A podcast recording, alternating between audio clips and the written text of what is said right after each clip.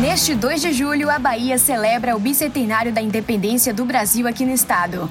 Para entender como se deu esse processo e de que forma ele foi e é repercutido na imprensa, nos livros de história e na formação cultural brasileira, o podcast do portal Muita Informação recebe o jornalista Nelson Cadena. Colombiano, mas baiano por opção, Cadena é um dos mais importantes pesquisadores e historiadores da propaganda no Brasil. Ele pesquisa também a história da imprensa baiana, tendo diversos livros publicados sobre o assunto. Nelson Cadena, seja muito bem-vindo ao nosso podcast do portal Muita Informação. Obrigada por topar falar sobre esse assunto.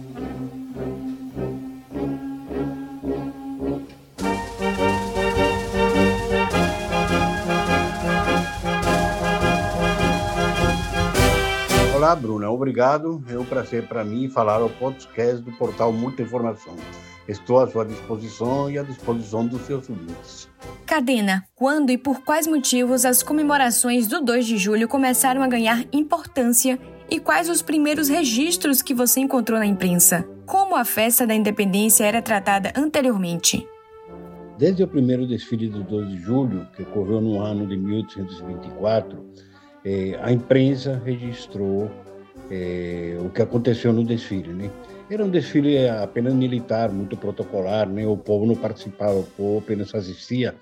E o discurso da imprensa era refletia um pouco o estranhamento que existia entre as duas correntes, né? os portugueses e os brasileiros. Então, os portugueses que ficaram aqui em Salvador, eles de certa forma boicotaram o desfile. Em que sentido? eles abriram os estabelecimentos comerciais é, como se fosse um dia convencional, enquanto os comerciantes é, brasileiros fecharam, né? E o, e o jornal refletiu esse posicionamento, criticando essa omissão dos portugueses e essa forma como eles fizeram, de certa forma, um enfrentamento.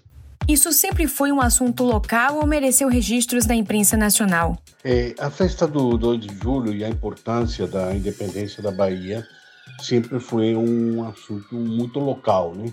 Mas é, alguns jornais do Rio, Aurora Fluminense especificamente, chegaram na época, nessa época 1824, 1825, é, não sei exatamente precisar o ano, eles chegaram a sugerir que fosse considerado um feriado nacional. Houve outras tentativas ao longo do, do, dos, da década, né, mas não, não vingaram por vários motivos. Né? Houve uma tentativa é, na década de 1930 que quase deu certo, onde se pretendeu que o Congresso considerasse a data de 2 de julho como feriado nacional, mas aí houve resistência de outros estados, como Pernambuco, como Pará, como Maranhão, alegando de que eles também participaram dessa resistência contra as forças portuguesas, é, talvez não com uma guerra civil dentro do seu território, mas de alguma forma eles se, tiveram uma, uma, uma, atitude de resistência. Então eles alegavam que se 2 de julho fosse é, considerado um feriado nacional, também deveria ser é, outras datas relacionadas a esses estados. Que governador ou presidente da província deu início ou incentivou a comemoração histórica em seus primórdios? Bom, os presidentes da província e os governadores sempre tiveram é, um posicionamento em relação ao 2 de, de julho ligado à política. Então, nós tivemos presidentes da província que eram contra essas celebrações ou tentaram minimizar isso, né? Um deles foi o Andréia, né? em 1849 aproximadamente, e o que acabou resultando na criação do carro da cabocla, né? porque ele não queria é, que o caboclo se fortalecesse como símbolo. Então achou que deveria ter é, uma outro, outro símbolo e forçou que fosse feita uma escultura de Catarina Paraguaçu, que era porque acabou sendo acabou sendo para nós a representação da cabocla, né? Mas foi mais uma atitude política da parte dele. Mais tarde, já no século XX, todos os governadores praticamente é, apoiaram o 2 de julho e se aproveitaram um pouco disso, né? É, participando do desfile, inicialmente é, participando do desfile em carros, né? O desfile também não era naquele percurso é, é, da Lapinha para o Terreiro de Jesus, estou falando mais do desfile oficial é, na Avenida 7 até o Campo Grande. Então, eles participavam assim com seus carros é, e, e, subia no coreto. Né? Depois é que os candidatos a governador, os prefeitos, é, os governadores, os candidatos a presidente da República passaram a participar do desfile mais é, popular, digamos assim. Quantos jornais existiam à época e qual o peso deles na sociedade? Os veículos tinham grande circulação? Durante a Guerra da, da Independência, ou seja, o período que foi de 1821, de março de 21 até 2 de julho de 23, circularam 15 jornais na Bahia. 14 deles foram impressos e teve um jornal que foi é, manuscrito. Esses jornais tiveram um peso relativo, né? É, por um lado, né? É, porque as circulações eram pequenas, né? O máximo que circulava um jornal naqueles idos era 200 exemplares. Esses 200 exemplares, eles, estou falando dos que tinham grande circulação, como o Idade do Ouro do Brasil, como o Semanário Cívico e como o Diário Constitucional. Os outros provavelmente tinham circulações menores, de 50, 80, 100 exemplares. Mas esses exemplares passavam nas mãos de grandes, de formadores de opinião. Né? É, a Bahia tinha um índice de analfabetismo muito alto. Só para você ter uma ideia, é, 80 anos depois da Guerra da Independência, ou seja, estou falando já no século no século XIX, né? no século XX, desculpe, é, 90% dos baianos é, é, eram analfabetos. Então, imagine naquela época. Naquela época não tínhamos estatística, mas provavelmente esse número era de próximo 95%, 96%. Né? Então, era um público restrito, mas era um público influente, era um público formador de opinião, circulava na mão das pessoas que estavam é, como protagonistas da guerra, financiando a guerra ou participando de alguma forma da guerra. Que você tenha conhecimento quais figuras históricas da Bahia que viveram na época do Império ou da República Velha, personalidades como Rui Barbosa e Castro Alves, entre outros, que trataram do tema em algum artigo. Eu imagino que, não digo Castro Alves, porque Castro Alves viveu pouco, né? Mas é, Rui Barbosa, com certeza absoluta, deve ter feito algumas referências alusivas ao 2 de julho, mas eu não conheço assim, é, não tenho como qualificar e dizer quais foram. Castro Alves é provável também que tenha tido alguma, alguma referência é, e algum impacto disso é, no, seus na sua obra. Né? Como foi o processo de popularização da festa do 2 de julho? Como a imprensa contribuiu para isso?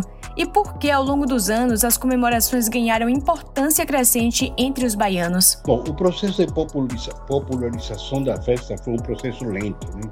Inicialmente, o desfile, ou seja, estou falando dos primeiros anos do desfile, em 1824, 25, 26, 27, eram desfiles apenas militares, né? como todas as festas cívicas do mundo. Né?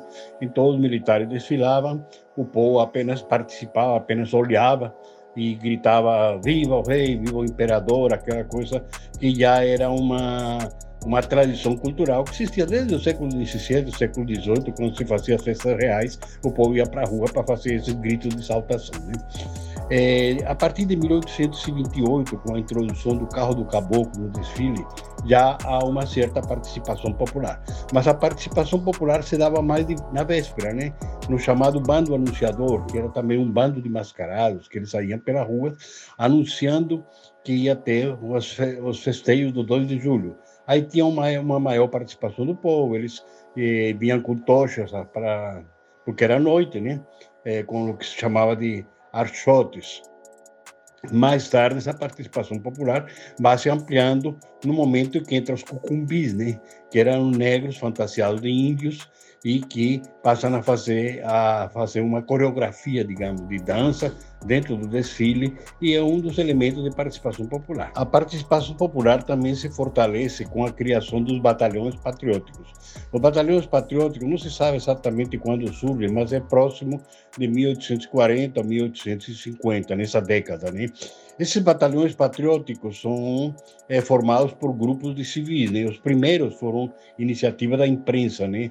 de dois jornais, o Jornal Baiano depois o Jornal Brasileiro, teve o Jornal Alabama também, que teve seu próprio batalhão patriótico, isso mais tarde, em 1870, teve o Jornal Legião da Imprensa, que era um batalhão patriótico que foi formado, foi criado por Rui Barbosa, e tinha batalhões patrióticos de vários segmentos da sociedade, né? então tinha dos cacheiros, tinha dos, dos saberistas, tinha os batalhões patrióticos dos artistas, tinha dos artesãos, eh, tinha até dos alemães, é, tinha batalhões patrióticos, é, mais tarde dos, é, dos, dos, heróis, digamos assim, da, da Guerra do Paraguai, dos, dos, veteranos, dos que voltaram da Guerra do Paraguai.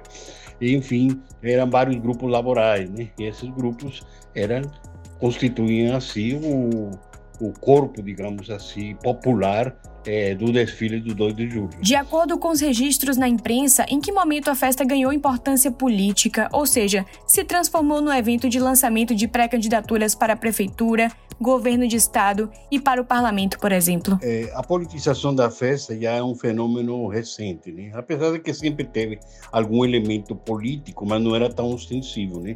Mas assim, da década de 60 para cá, é, com aquela coisa do marketing, né? de que o candidato teria de aparecer, ou então o prefeito no exercício teria de aparecer, ou o governador no exercício teria de aparecer e teria de desfilar num, num, num evento que congregava é, um grande contingente de, de, da população, né? E um evento que o nosso desfile acabou se transformando, de certa forma, em um desfile com características carnavalescas, né? Diferente dos desfiles que tem no resto do mundo, né? Que são apenas é, desfiles militares, com muita pompa, com muita circunstância. O nosso, pelo menos o desfile que é feito é, no horário da manhã, é um desfile com participação ampla de vários grupos, grupos que se chamavam antigamente de folclóricos, mas que na verdade são referências culturais, né? de samba, de capoeira, é, de, de fanfarras, né? E os políticos se aproveitaram disso e acabaram até estragando as festas, né? Porque é, e a mídia colaborou muito para isso. A mídia acho que foi o grande responsável de ter se chegado a essa politização, porque ela chega e destaca, até hoje é assim, né? destaca muito mais os políticos que estão na festa, o séquito em torno deles, o candidato que veio, o candidato que não veio, quem faltou. As rádios vão lá e entrevistam apenas os políticos e esquecem o povo, e esquecem as manifestações culturais, e esquecem é, a alma da festa, que é justamente a celebração do 2 de julho. Cadena, a data teve alguma importância na propaganda? Gerou alguma produção de peças importantes? Além do patriotismo e da baianidade, que valores são destacados nas peças publicitárias ao longo dos anos? É, a publicidade nunca navegou muito em torno do 2 de julho, né? Porque o 2 de julho sempre foi é, não era não era uma festa, digamos assim, que tivesse algum apelo comercial para o varejo, que era o principal, o principal segmento de, nosso, de, de nossa economia. Né?